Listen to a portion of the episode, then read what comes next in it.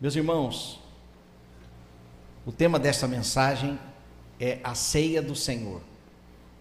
Nós vamos ministrar a ceia hoje e confesso que em um estudo que eu preparei durante a pandemia, numa das lives que nós fizemos e uma das pesquisas, eu vi uma ilustração que depois eu soube que era mensagem do pastor Hernanes Dias Lopes sobre a ceia do Senhor, e eu confesso que eu esperava pelo momento para pregar aquela mensagem e chegou o dia. Então, os pontos desta mensagem é do pastor Hernandes Dias Lopes, porque eu fui tremendamente edificado, muito claro, e trago nesta noite para a igreja. Abra sua Bíblia em 1 Coríntios, no capítulo 11, versículos 23 a 33 dez versículos. Durante os cânticos eu confesso que poupei um pouco a minha voz, porque hoje de manhã, oito, desde quinta, né?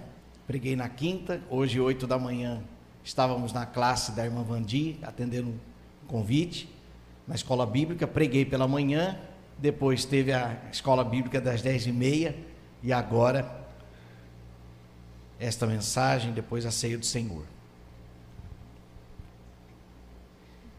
Diz assim a palavra de Deus, 1 Coríntios 10, 11, versículos 23 a 33.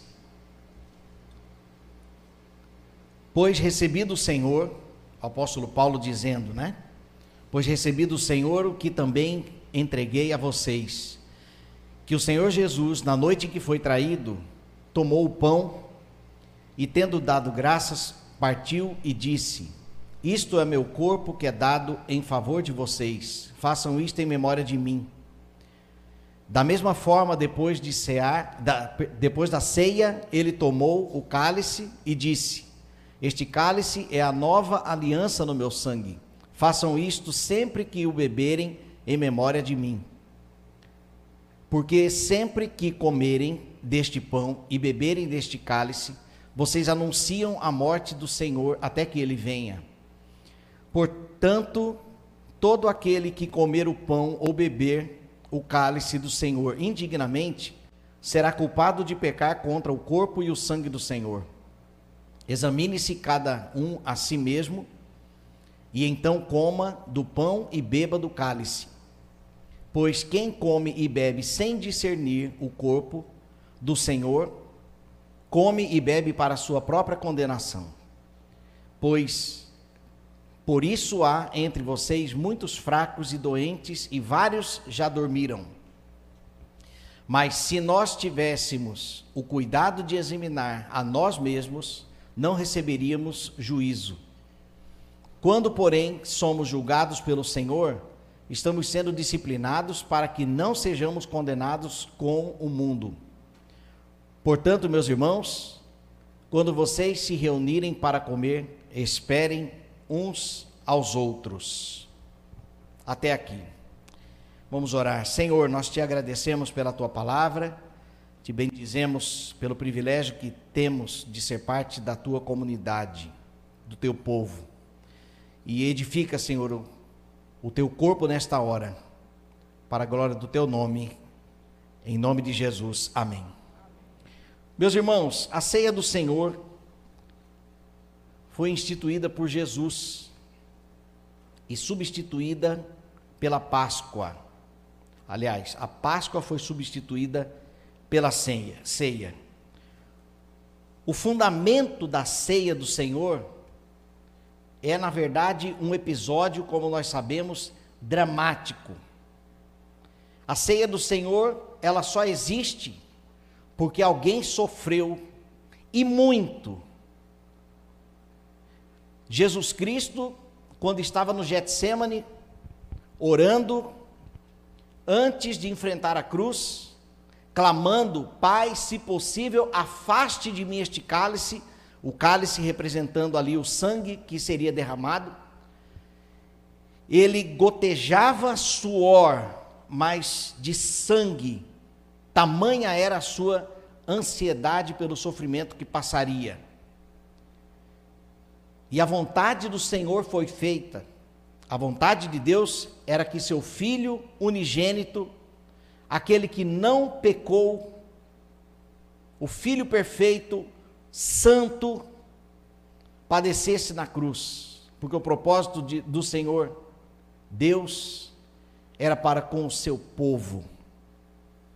Então Jesus conclui aquela oração, contudo, se não for possível passar de mim este cálice, que seja feita então a tua vontade.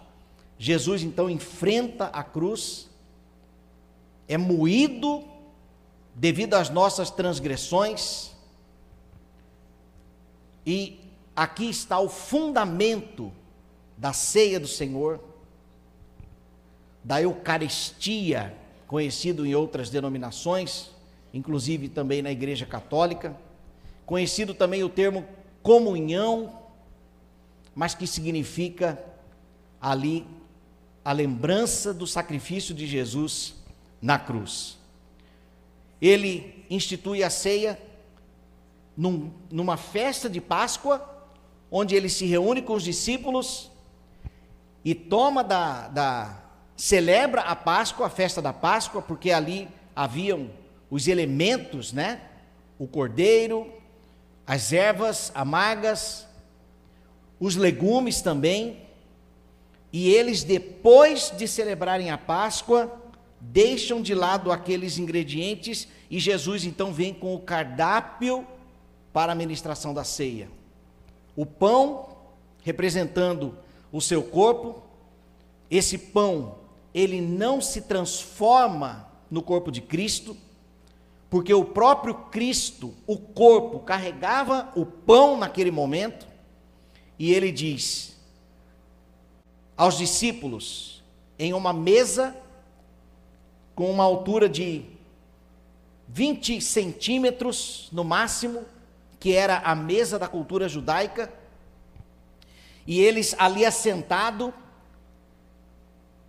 mudando então a realidade do quadro de Leonardo da Vinci, porque a mesa, Jesus, ninguém estava sentado em cadeiras, mas eles estavam sentados ali no chão, e Jesus pega o pão, olha para os discípulos e diz: Isto, isto é o meu corpo.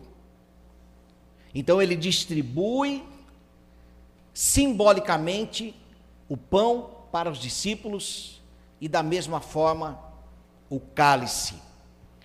Então ele ali aconteceu a última festa da Páscoa e a primeira ceia do Senhor.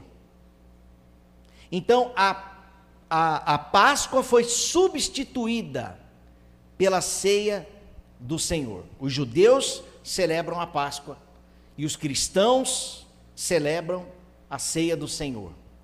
Assim como o sábado foi também substituído pelo domingo. E o domingo não foi alterado por Constantino em 324 depois de Cristo.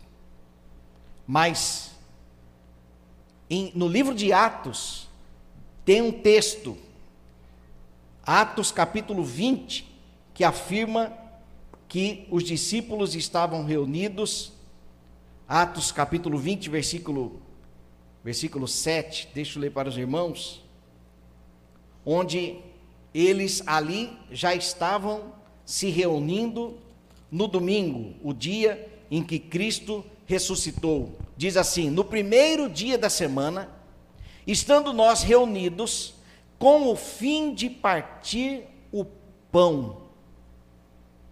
Os, os, os cristãos, ali na igreja primitiva, nos primeiros anos depois da morte e ressurreição de Cristo, se reuniam já no domingo para o partir do pão, obedecendo a ordenança de Cristo, fazer isto em memória de mim. No primeiro século também nós temos o testemunho de Justino, conhecido como Justino o Mártir, num documento do ano 107 que confirma que também a igreja de Cristo se reunia no domingo para o partir do pão. Eu quero ler para os irmãos um trecho desta carta, deste documento, deste testemunho. Domingo era conhecido como o dia do sol. No dia do sol, chamado, como é chamado, reúnem-se num mesmo lugar os habitantes, quer das cidades, quer dos campos. Leem-se na medida em que o tempo o permite, ora os comentários dos apóstolos, ora os escritos dos profetas, se referindo aqui à doutrina, ao ensino.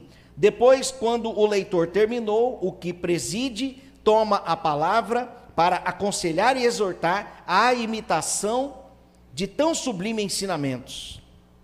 A seguir, pomo-nos todos de pé e elevamos nossas preces por nós mesmos e por todos os outros, onde quer que estejam, a fim de sermos de fato justos por nossa vida e por nossas ações e fiéis ao mandamento, para assim obtermos a salvação eterna.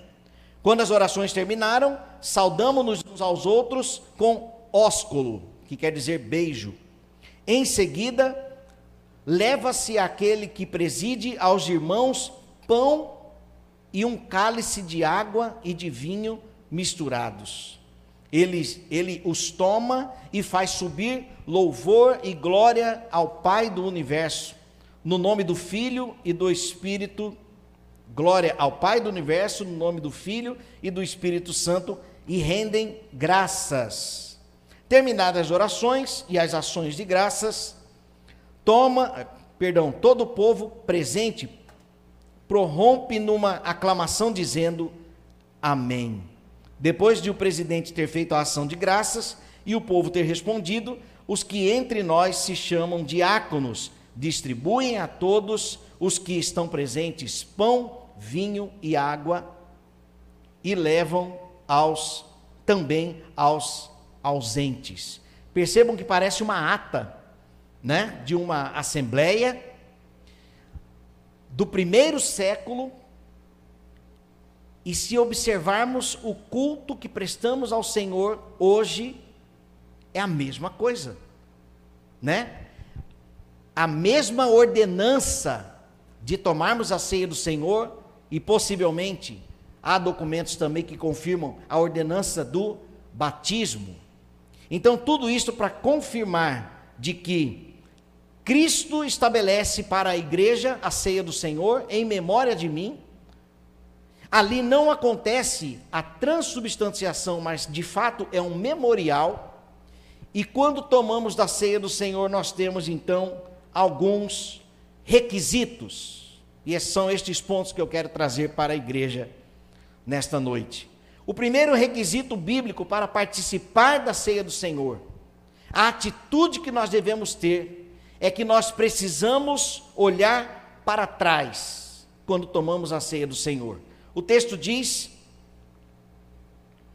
no te, o texto de, perdão, deixa eu voltar aqui. O texto de 1 Coríntios, o texto de 1 Coríntios nos informa que nós devemos olhar para trás. Todas as vezes que bebermos, anunciamos a morte do Senhor até que ele venha. Se nós anunciamos a morte do Senhor, nós lembramos do seu sacrifício. E como eu disse, Jesus foi moído pelas nossas transgressões. O preço pela salvação foi pago por Jesus. Jesus não, ele decidiu obedecer ao Pai, a vontade de Deus é que ele enfrentasse aquela cruz. Então ele foi obediente até a morte e morte de cruz. Jesus, ele tomou o pão, depois de ter dado graças, ele distribui o pão para os discípulos e diz: Fazer isto em memória de mim. A ceia do Senhor ela é uma festa de celebração. Não é um culto fúnebre. Eu até compreendo quando na liturgia temos algumas canções com um tom menor, né? Que é para relembrarmos, né, da morte, mas a ceia do Senhor, ela deve sempre terminar, graças a Deus é assim que acontece em nossa igreja, ela deve terminar com louvor, gratidão e celebração ao nosso Senhor. Quando você tomar da ceia, você deve olhar para trás. Você precisa lembrar do sacrifício de Jesus na cruz, em memória de mim. Nós temos que fazer a nossa parte, porque a, a, a ordenança ela é individual. Nós temos que fazer a nossa parte para que não se torne simplesmente um ritual repetitivo. Apesar de ser os mesmos ingredientes, a mesma palavra, mas nós precisamos meditar no sacrifício de Jesus, que morreu de uma vez por todas ele não precisou morrer, ele não precisa morrer de novo, enfrentar a cruz novamente. Sabemos que Jesus voltará, mas ele não voltará para morrer numa cruz, porque a morte de Cristo foi suficiente uma única vez. Então, o primeiro requisito é olharmos para trás. O segundo requisito é a atitude de olharmos para frente. Porque quando bebemos da ceia, nós anunciamos a morte para trás, a morte, até que ele venha. Até quando devemos tomar da ceia do Senhor? Até a volta de Cristo. E eu confesso que eu admiro com essa estratégia deixada por Jesus para nós, para não para que o seu sacrifício não caísse no mar do esquecimento. Existem igrejas que celebram a ceia do Senhor uma vez por ano, é muito pouco. É muito pouco. Tudo bem que existe a, a lembrança na pregação da palavra, na leitura da palavra em casa, mas foi uma ordenança deixada por Cristo, que nós devemos tomar a ceia do Senhor até a volta dele. Lemos um documento do ano 107, onde a igreja, um século depois, tomava da ceia. E hoje, dois mil anos depois, aqui estamos nós para celebrarmos também a ceia do Senhor.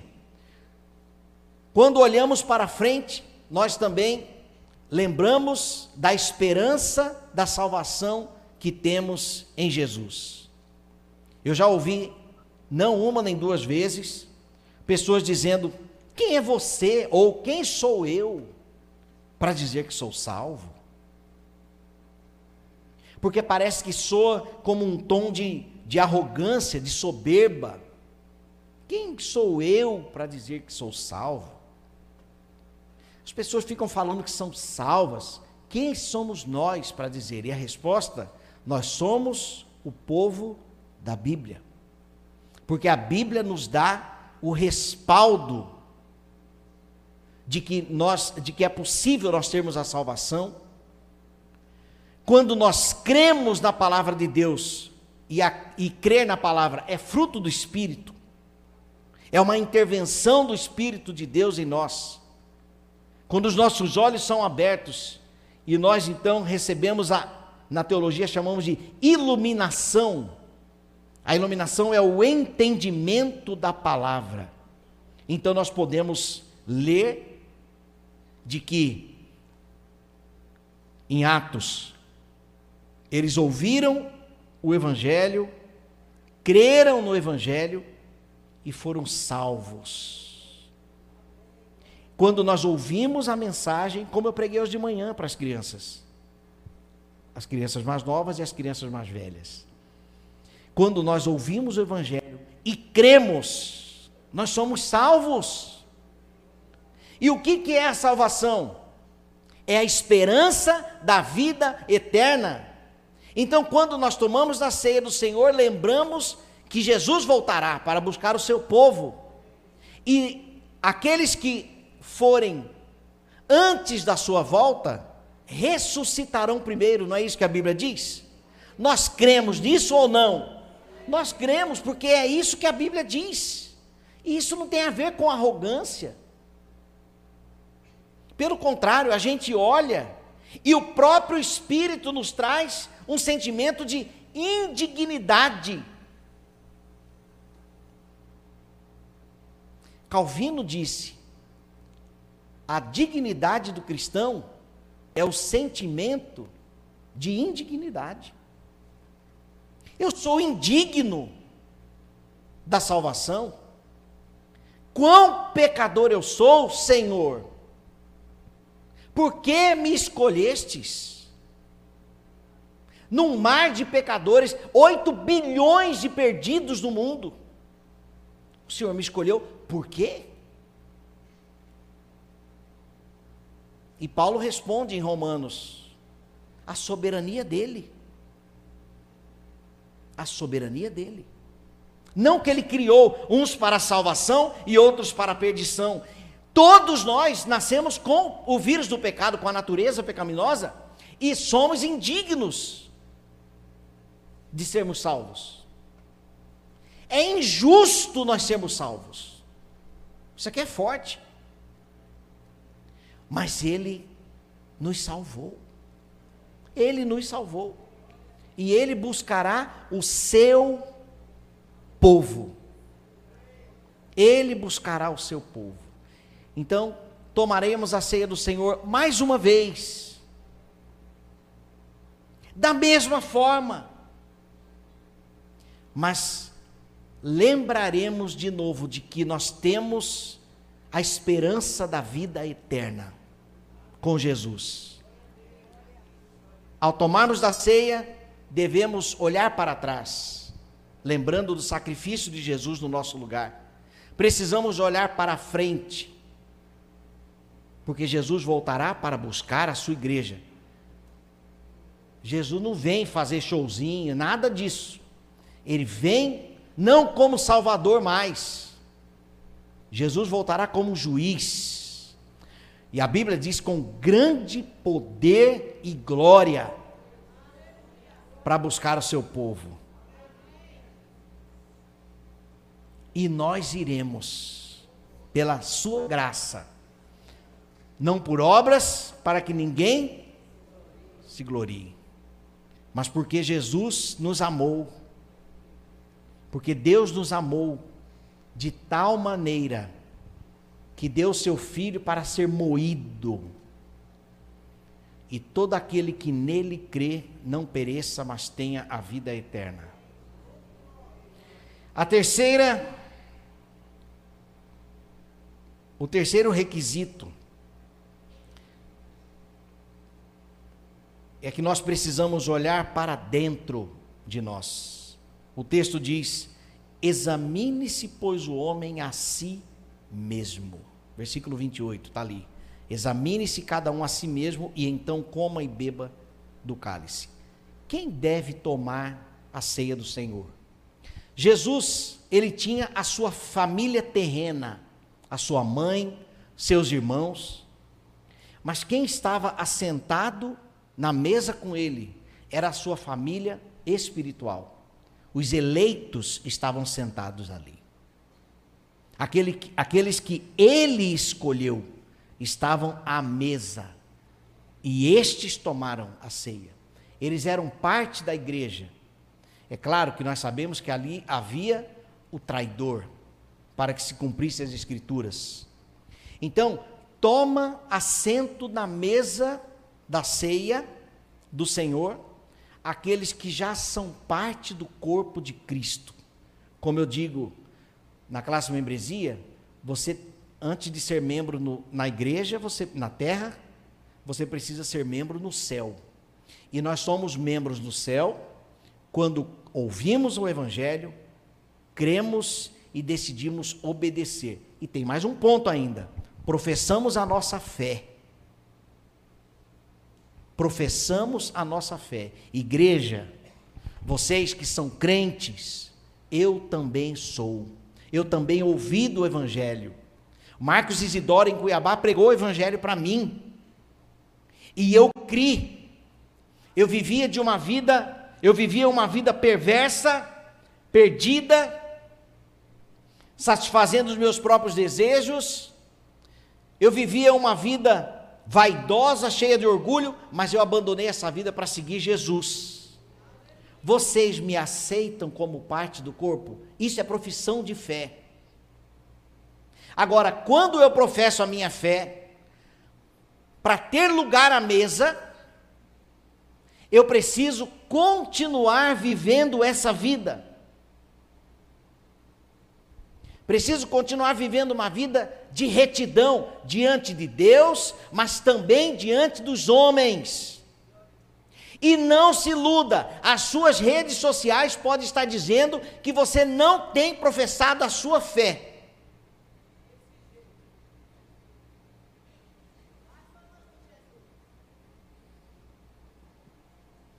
Está mais fácil saber como você está. Está mais fácil saber por onde você anda. Muito mais fácil. Está mais fácil se você tem dado testemunho. Quando você compartilha uma foto, ali você está dizendo quem você é. Ali você está dizendo a sua mensagem. Você está transmitindo uma mensagem. Quando você publica, ainda que seja apenas, entre aspas, um texto, saiba que eu, pelo menos eu, eu estou lendo o seu coração. Porque é assim que eu vejo redes sociais. Uma pessoa com poço de vaidade, pessoas utilizando roupas que pessoas que professam a fé, utilizando roupas indecentes nas redes sociais, você está dizendo quem é você? Você está dizendo o que é que está em seu coração. E Jesus Cristo está sentado à mesa com o seu povo. E quando saímos da mesa, então a gente vive a vida do jeito que nós queremos? A resposta bíblica é não. Por isso, o texto diz: examine-se, pois, a si mesmo. Quem é você hoje nas redes sociais? Quem é você hoje no seu trabalho? Quem é você hoje dentro da sua casa? Quem é você hoje perante a sociedade? Estamos em um estamos em plena eleição política. Quem é você? Porque Cristo é soberano. Deus é soberano. E se as coisas vão melhorar, ou se as coisas vão piorar, a vontade do Senhor prevalecerá. E querem uma notícia? Querem uma notícia? A Bíblia diz que as coisas irão piorar.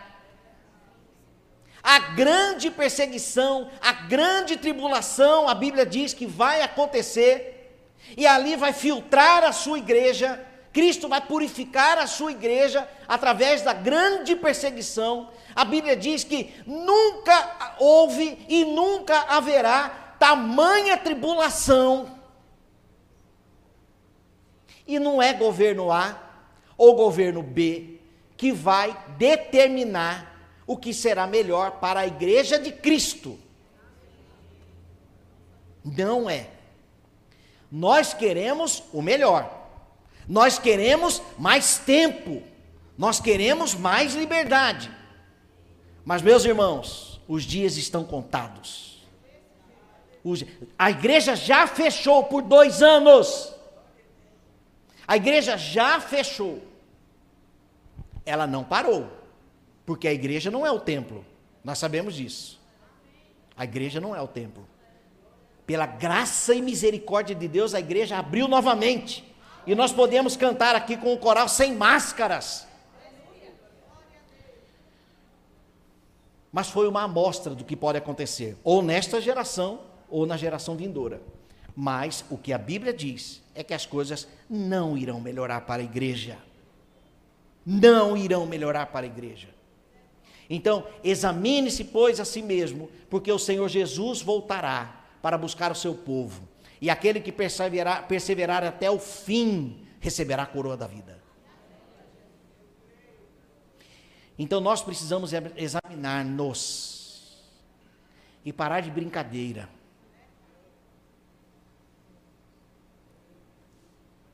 Existe, existe o sabor do mel.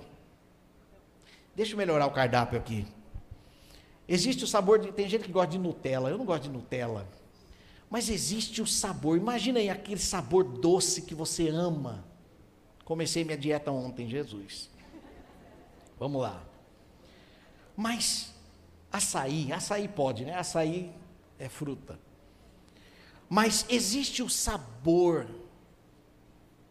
que só a obediência a Deus promove. Existe um sabor especial que você só usufrui na obediência. Ao ponto de quando nós desfrutamos do sabor que a obediência promove, nós até esquecemos das coisas carnais. Mas nós temos que chegar lá. E para chegarmos lá, às vezes é preciso admoestação no púlpito, exortação. Às vezes exige uma chamada de atenção no dia a dia de um irmão, de uma irmã, às vezes com palavras doces, mas às vezes com palavras que possam doer. Mas, meus irmãos, olhem para o sabor da, que a obediência proporciona. Examine-se, pois, a si mesmo.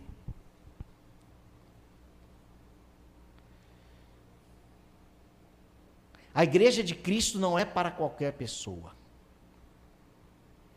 A igreja de Cristo é para o povo de Deus, que foi chamado por Ele. Porque ninguém é capaz de perseverar até o fim, renunciando os desejos da carne. Ninguém é, cap é capaz de perseverar até o fim, renunciando os desejos carnais para estar na igreja. E eu quero te fazer uma pergunta: você faz parte da igreja de Cristo de fato? Ou você vive na igreja uma coisa e durante a semana uma perversidade imoral que não tem tamanho, mas que ninguém sabe. Mas Deus sabe. O líder da mesa sabe. Então, examine-se e dê um basta. Isto é pessoal. É você e Deus. É você e Deus. Senhor, salmista Davi, vê se há em mim algum caminho mau e guia-me pelo caminho eterno. Porque às vezes nós, para nós está tudo bem diante dos nossos olhos, Senhor, eu acho que está tudo certo, mas vê se há em mim algum caminho mal. Faz aí uma tomografia espiritual, um raio-x espiritual, e aponte algo que precisa ser mudado em mim. Em mim. Não é na, na, no meu irmão, na minha esposa, é em mim. O apóstolo Paulo foi claro: examine-se a si mesmo. E se você encontrar falhas, se você encontrar erros, o apóstolo João disse: Meus filhinhos, estas coisas vos escrevo para que não pequeis. Todavia, se pecarmos, temos um advogado junto ao Pai, que nos purifica de todo pecado injustiça. Há algum caminho mal aí? Examine-se, pois, a si mesmo, encontrando erros. Peça perdão ao Senhor. Enquanto há tempo, enquanto há tempo. E vamos viver em santidade, integridade e desfrutarmos do sabor que só a obediência pode trazer. Carnalidade nenhuma pode proporcionar o sabor que a obediência tem, que vem do céu, que vem de Deus para nós.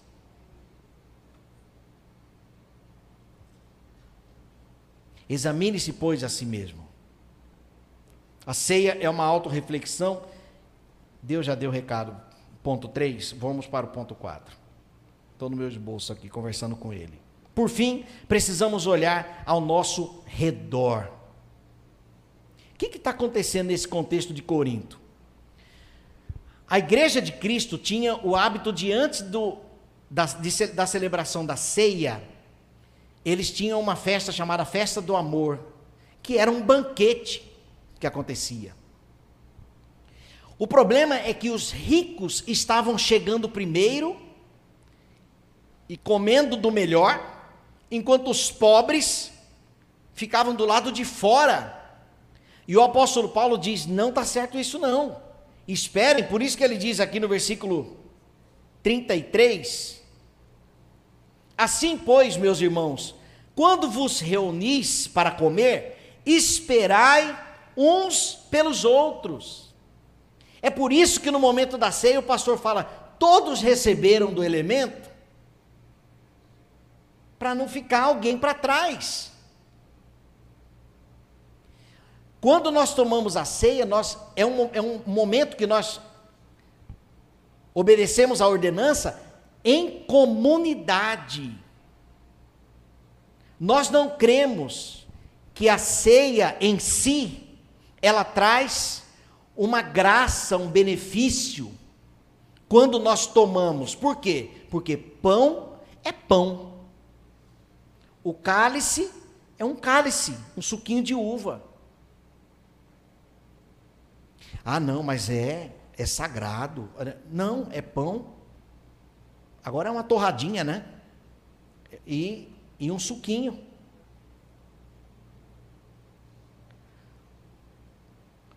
Mas, é, é, tradicionalmente, não, é, é sagrado. Gente, não é. Mas a, a comunhão, sim.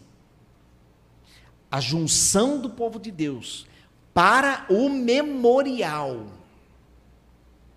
Aqui é, uma, é um ato de obediência da comunidade. Então nós precisamos olhar ao redor. Nós estamos tomando a ceia juntos. E meus irmãos, não deixem de congregar.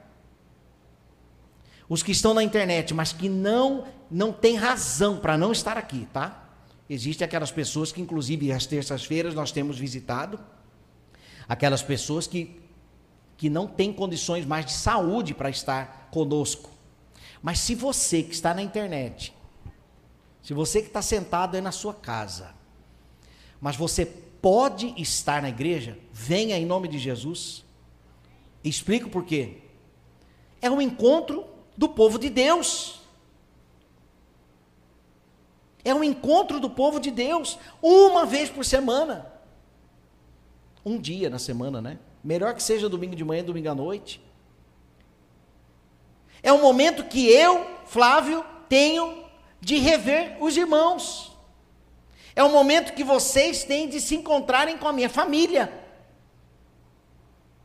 Eu preciso, ao tomar da ceia, olhar ao meu redor. Porque a ceia do Senhor não acontece fora do corpo de Cristo. Agora, por outro lado, ainda que os elementos não proporcionam graça, no estudo bíblico de terça-feira, Diácono Jader, terça passada, né, domingo agora, terça agora nós começamos a reforma com a juventude, uma benção. Mas eu ministrei meios de graça para a igreja. Meios de graça, né, de Deus para a igreja ou na igreja. E um dos meios é a ceia do Senhor, não por causa dos elementos, mas, meus irmãos, quando tomamos a ceia do Senhor, nós. Veja a oportunidade que o Espírito Santo tem. Eu estou lembrando do sacrifício de Cristo. Eu estou alimentando a minha esperança da volta de Cristo. Eu estou examinando a mim mesmo, Deus, o que há dentro de mim. Senhor, o que precisa ser mudado, aprimorado. Ó Deus, completa a tua obra em mim. Eu estou junto com os meus irmãos Eu pergunto: será que o Espírito Santo não vai trabalhar em nós? Claro que vai. E isso é graça, a intervenção de Deus. A ordenança do batismo, meus irmãos, é só acontecer um batismo que o pessoal começa a me procurar. Pastor, quero ser batizado. O que, que é isso? O Espírito de Deus. Se tomamos a ceia do Senhor, espaço proporcionado, um ambiente propício para o Espírito Santo de Deus falar. Então eu preciso estar na comunhão. Existem sabores que só acontece na comunhão. Não, eu não preciso de igreja, você precisa. Não, eu sou um crente de YouTube. Você não vai tomar ceia do Senhor no YouTube. Você não vai você não vai testemunhar um batismo pelo YouTube. Você não vai. Porque foi uma ordenança dada para a igreja em unidade. Quando nós fazemos as visitas às terças-feiras, nós não levamos o elemento para a pessoa que não pode vir. Nós todos tomamos a ceia. Porque é a igreja. Juntos, comunhão, companheirismo. Sabe o que significa companheiro? Companheiro significa comer o pão juntos. Olha. Então, vocês são os meus companheiros, porque nós tomamos juntos do pão. Companheirismo. Então, por isso eu preciso olhar também ao meu redor. Para concluir, meus irmãos, e irmos então para a celebração da ceia. Eu quero deixar o texto de Romanos, vamos colocar na projeção, Romanos 8, 32 a 39. Jesus morreu a morte de cruz e ressuscitou. Por isso foi instituído a ceia do Senhor. Olha o que esse texto diz, meus irmãos. Aquele que não poupou o seu próprio filho, mas o entregou por nós, por todos nós, como não nos dará com ele e de graça todas as coisas? Quem fará alguma acusação contra os escolhidos de Deus? É Deus quem os justifica. Quem os condenará? Foi Cristo Jesus que morreu. E mais, que ressuscitou e está à direita de Deus e também intercede por nós. Quem nos separará do amor de Cristo? Será tribulação? Ou angústia? Ou perseguição? Ou fome? Nudez? Ou perigo? Ou espada? Como está escrito: por amor de ti, enfrentamos a morte todos os dias. Somos considerados como ovelhas destinadas ao matadouro, renúncia. Mas em todas estas coisas somos mais que vencedores por meio daquele que nos amou. Pois estou convencido de que nem morte, nem vida, nem anjos, nem demônios, nem o presente, nem o futuro, nem quaisquer poderes, nem altura, nem profundidade, nem qualquer outra criatura na nem qualquer eu e eu estou andando na banguela já. Nem qualquer outra coisa na criação será capaz de nos separar do amor de Deus que está em Cristo Jesus, nosso Senhor. Porque Jesus morreu por nós, nós somos mais do que vencedores. E nós vamos continuar obedecendo a Sua ordem de tomarmos a ceia do Senhor, até que Ele venha. Olhe para a cruz, olhe para a esperança da salvação, olhe para dentro de você não no sentido místico, mas para um, um autoexame e olhe ao seu redor.